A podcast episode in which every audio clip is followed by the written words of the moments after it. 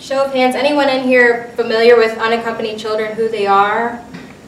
The title, the, okay, so maybe two, three people. So unaccompanied children uh, in Ohio are actually children that are under the age of 18 and they have no legal status and they have no parent or guardian here in the United States able to provide care for them. So the majority of these kids are crossing by themselves or with family members led by a coyote, which is someone they pay to smuggle them across the border um, to make it here to the U.S. And once they arrive in the U.S., they are placed with sponsors um, in various uh, states. So I'll go a little more in depth than that, but the reason we really wanted to touch on this topic is because this is something over the past two years um, we've seen kind of go up in, in, in the amount of human trafficking cases of unaccompanied children. So when you think about unaccompanied kids, these are kids that once they are they get here, they don't know the language, they don't have legal status, they don't have a lot of people they know, so they're very vulnerable to being exploited and trafficked. And so this is just an area we wanted to kind of bring you up to speed about and, and hope that, you know, um, we can answer some questions as it pertains to the plight of these kids.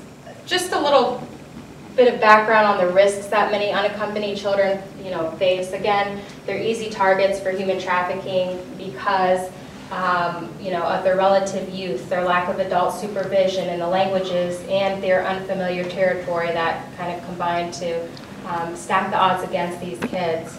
Um, the risks that these kids face, both you know on their journey and in the United States, are numerous. Uh, we know recently in Ohio, at least six unaccompanied children were tra uh, trafficked directly from uh, the Department of Health and Human Services to an egg farm in Marion.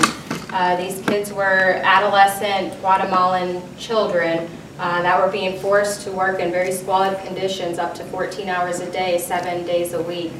Um, and, you know, we have seen that through, through that, there are many other cases around the country where um, kids are being trafficked or at least exploited. Um, Senator Portman, who um, heads the Human Health and Human Services Committee, um, it, I don't know, Health and Human Services Committee, um, it's a subcommittee on, I, I'm kind of forgetting the name of it right now, but um, he had his subcommittee look into the cases of the kids being trafficked. And basically what they saw is that um, there are a lot of deficiencies in the actual um, placement process when these offices of refugee resettlement place kids with sponsors in various states. Um, so a lot of times they place kids with sponsors and they don't do background checks on them. They don't verify who they are or how their family. Um, and there's really no post, you know, follow-up services for them either. In addition to human trafficking, we often see extortion with the children um, because many times they have had to borrow money to come here and they have to pay back a debt and the debt is tied to violence and often interest rates are raised on the children to where they're not even able to pay back their debts because they continue to go higher than the actual amount. Um, a few brief points on who these kids are. The majority of unaccompanied kids are male, although the number of female unaccompanied children has been rising in, in recent years. Um, most of the kids are between the ages of 15 to 17, but again, we've seen that age um, you know, the, those be, below the age of 14 started to increase as well. I think about five years ago, about a quarter of kids were under the age of 14, and now it's up to 31%. Most of the individuals come from Guatemala, um, especially in Ohio. Over 50% of our unaccompanied children um, are from Guatemala.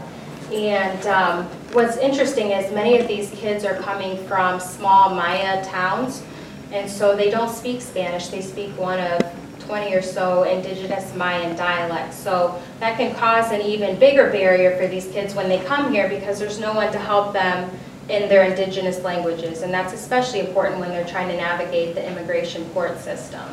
So we've actually seen that three of the Mayan dialects, Mam, Quiche, and Pohobal, um, are now one of the top 20 uh, most requested languages um, in, the, in the court system.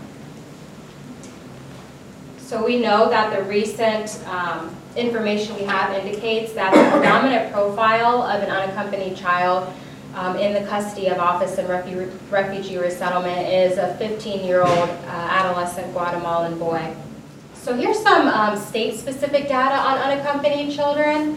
Um, In the current year, U.S. Customs has encountered about 54,000 unaccompanied children. Now, the Office of Refugee Resettlement has placed a a little over 1,600 of these kids with sponsors, which are typically family members or close family friends um, in Ohio since 2013. The county which houses the most unaccompanied children is Hamilton County. After that is Franklin County. Tuscarawas County is third, and they actually um, are just a small county in north, county in northeast Ohio. Um, And it's interesting because there's a growing indigenous Guatemalan population in Tuscarawas County because of a number of meat processing plants and egg farms. And then finally, Butler County is the fifth, uh, has the fifth highest rates of unaccompanied children. Um, Many of these kids in years past, I mean, unaccompanied children have been coming to the US for years. In 2014 is kind of when we saw this influx. And in years past, a lot of the kids came for economic reasons, right? There was a lot of poverty, um, and they wanted to escape that in, in hopes of, you know, making a better way for themselves and their families. But in recent years, we've seen that virtually all of the kids that are coming here from these Central American countries, which is mostly the northern triangle of uh, El Salvador, Guatemala, and Honduras, they're all fleeing violence, um, specifically gang violence. Transnational gangs like the MS-13 gang and the M18 gangs are spread very um, densely throughout those three countries, and there's a um, estimated 85,000 gang members in these countries, which, you know, outnumbers your police forces. So it- it's no wonder, you know, that um, so many people are coming here because they know that they're not going to be protected in their home countries. And especially, you know, as it pertains to the Mayan children, um, you know, kind of historically like we've seen in the U.S., where Native Americans have been, um, you know, systemic, systemically discriminated against. That's the same thing in Central America. And so a lot of these kids from these small Maya towns, um, their families have been, you know, discriminated against, and many of their, their towns were annihilated during the Guatemalan Civil War. So, you know, these, these people are often treated as second-class citizens, and so they can't rely on, you know, the police force often to protect them, so they're pretty much left to themselves. And when you have kids, like some of these, you know, Guatemalan kids, um, whose parents are already in the U.S. working, trying to send money home, they're left here by themselves. And they're kind of alone out there, which makes them an easy target for gangs. So just um, a a brief overview of the government's role in all of this. I keep talking about Office of Refugee Resettlement and Health and Human Services. Basically, the Office of Refugee Resettlement is under the guise of the U.S. Department of Health and Human Services, and they handle that resettlement process. Um, They have a fiscal uh, appropriation of about 948 million for this fiscal year. Um, The average length of time that these kids are in ORR custody, which essentially is they go there, they turn them, they cross the border, they turn themselves over, and then the Office of Refugee Resettlement places these kids in essentially holding facilities in various states throughout the country. And during this time, they're provided with food, clothing, education, immunizations, um, things like that, while um, their caseworkers attempt to find sponsors for them, which again are typically family members. Um, It's important to note that sponsors um, are not compensated to care for the kids. Undocumented individuals can also be sponsors, but they don't get any kind of legal perks or status from that either. Um, And the majority, the vast majority of kids that are placed are placed with some sort of family member, at least in Ohio. Although in a a few other states, they actually have foster care type facilities as well for kids that don't have sponsors. Um, So there are over 200,000 juvenile immigration cases in the US, a little over 2,000 are in Ohio. Um, The government is not obligated to provide legal services for these kids, so many of them are left to navigate this complex immigration court system alone. Um, Some kids, probably a little over half to 60% um, actually do have legal representation. A lot of times, places like your legal aid or ABLE, Advocates for Basic Legal Equality, um, are um, actually representing these kids, which is important because, you know, if you're a kid that doesn't speak the language, sometimes it's hard to navigate that, and um, the, the probability of having a successful outcome for your case obviously goes up when you're represented by an attorney.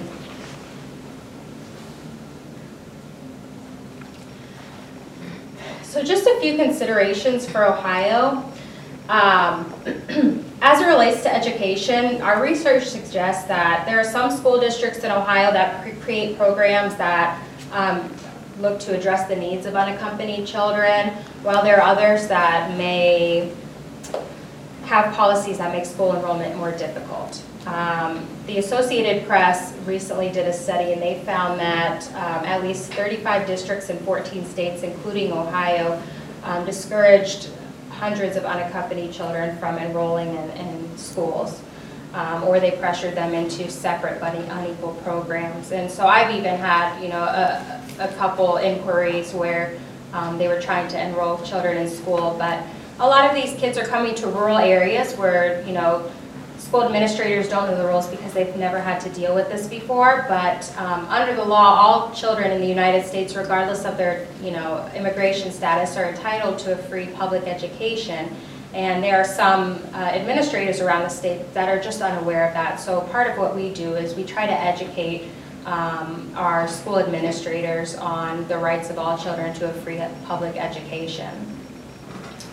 Um, and I, and I think too, you know, once you get past the enrollment part, you know, the kids are still going on this uphill battle because they don't speak the language. A lot of kids come here, they're maybe 15 or 16, but they have a fifth grade education where they come from. So there are a lot of gaps in their education. Um, and I think most teachers genuinely want to help their students because it's the trade of teachers to want to do that. But a lot of teachers are unprepared and they don't have the resources to adequately meet the needs of their um, students that are unaccompanied. Um, so as it relates to counseling and mental health, um, we see that educators are often having to play the role of psychologists because the vast majority of these kids are coming from these crisis situations, right? Um, and the worst part is there's no you know, help for the psychological issues they face. Um, a lot of these kids have post-traumatic stress disorder and uh, they face these issues alone. You know, it's difficult to find counselors because they're minors, they don't have insurance, and they don't speak English.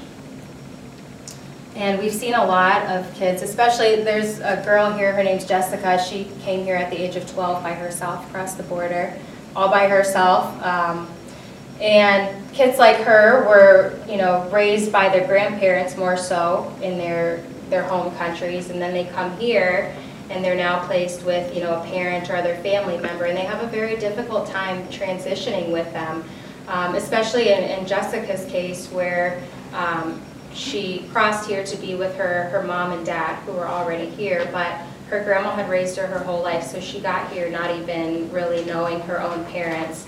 And so, you know, every day she'd kind of cry for her grandma, but she'd never be able to go back and see her. These are the type of issues, you know, these kids are facing alone, and the parents don't quite understand because they kind of feel like, well, you should be thankful that we were able to get you up here, but, you know, the kids often feel abandoned as well because, you know, they're like, well, you left me when I was five years old, and so now I've been raised by someone else, and you expect me to just, you know, kind of fall into this. So there's a lot of different dynamics, even within the family and outside of education and all these external factors that need to be considered for these kids. And lastly, as it pertains to legal representation, we've spoken with a number of attorneys that represent these kids, and there's definitely a consensus that assigned representation for the children is critical.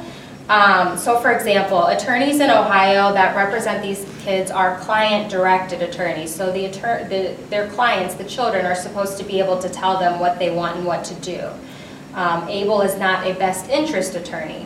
So it's very difficult and it puts attorneys in very strange situations when they are made to um, be a client-directed attorney, but this 10-year-old that's sitting right in front of them can't really you know, speak for themselves, and they don't exactly know what they want. So um, a lot of attorneys have expressed the need to have an- a guardian ad litem assigned to these children, um, just to make sure that, you know, somebody is acting in the child's best interest. So that was a pretty quick overview. I don't know if anyone has any questions. Um, It's a pretty loaded topic, but I've tried to kind of condense it in- into a few minutes. This is definitely something, you know, we're continuing to work on. We um, just issued a report to all of our state legislators and the governor's office in hopes of continuing the conversation of this because, again, sex trafficking, you know, it always gets a lot of attention and issues of labor trafficking and, and the possible exploitation and trafficking of, of children, it, you know, is something that's definitely um, affecting our community and uh, an issue, you know, we're passionate about and hope to raise everywhere. All right.